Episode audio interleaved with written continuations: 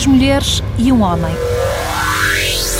Uma mulher denuncia uma segunda mulher de querer matar uma terceira mulher e há um primo envolvido. Do homem não sabemos o nome, ele vai sempre ser tratado como um funcionário público destacado em Moçambique. Quanto às mulheres, temos Maria Sofia, a suposta vítima, Fernanda, a alegadamente criminosa, e Ivone, que denuncia tudo isto.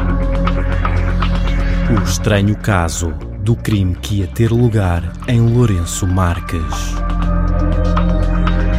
Ivone denunciou uma intenção. A polícia levou a sério, pelo menos o aviso. Sim, levou muitíssimo a sério.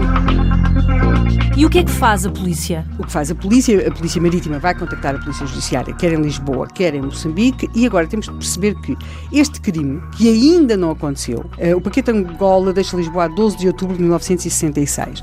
A Ivone liga para a Polícia Marítima a 20 de outubro. E o que acontece é que a Polícia Judiciária tem um prazo tem entre 20 de outubro e 1 de novembro, que, Que é, é a data da chegada? do paquete Angola a Lourenço Marques, tem de averiguar de todas essas intenções. A vida a bordo do paquete Angola prossegue como de costume. Era preciso saber como era a vida cá fora de Fernanda também. As atenções das polícias, do Judiciário, quer em Lourenço Marques, quer em Lisboa, vai ser concentrar-se naquilo que era a vida de Fernanda antes de embarcar no paquete Angola. Portanto, a vida de Fernanda é passada a pinto fino. E há algo de extraordinariamente perturbante. Quando nós hoje tentamos perceber o que é a vida desta mulher. Ou seja, ela está dentro do paquete Angola.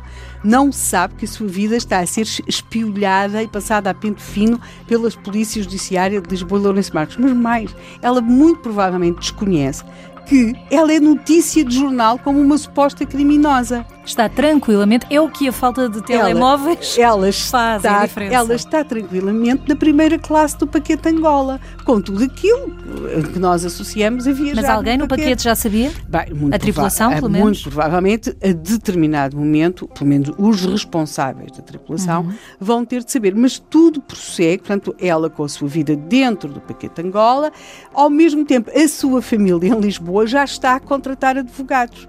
Já está a contratar um advogado, aliás, um advogado. Até porque de o nome- crime não foi cometido. porque o crime Era uma não tinha sido só. não tinha sido cometido e porque vê o nome da sua familiar, embora ele até seja escrito com algum cuidado, mas de facto é fácil perceber quem é que ela era, como autora de um crime que de facto não tinha acontecido. E por outro lado temos Ivone, que continua a prestar declarações aos jornalistas, à polícia e a quem a queira ouvir sobre as intenções criminosas de Fernanda que vai no paquete Angola. E neste momento ah, aparece uma quarta mulher. Sim, vamos ter uma quarta mulher. Essa mulher é a senhoria de Fernanda. Note-se que Fernanda vivia em Lisboa, como já aqui dissemos.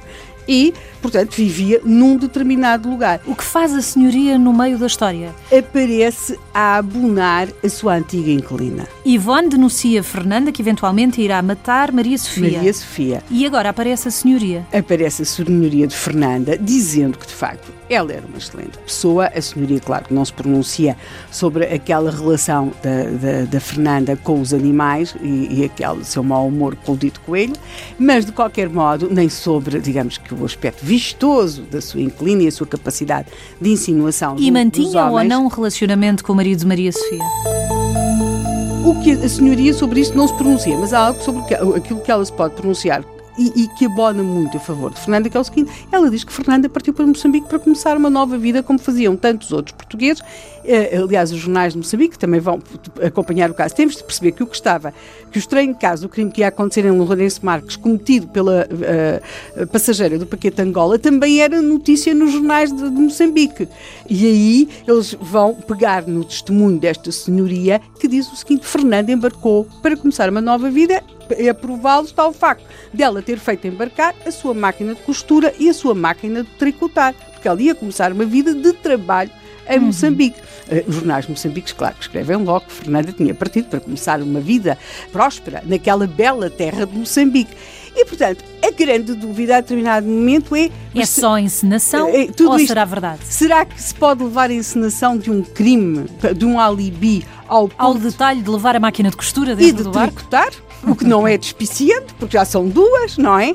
E, portanto, é este imbróglio que vai correr entre o dia 20 de outubro de 1966 e o dia 1 de novembro de 1966, quando finalmente o PT de Angola chega a Moçambique. Toda a gente sabe, menos a própria. Exatamente.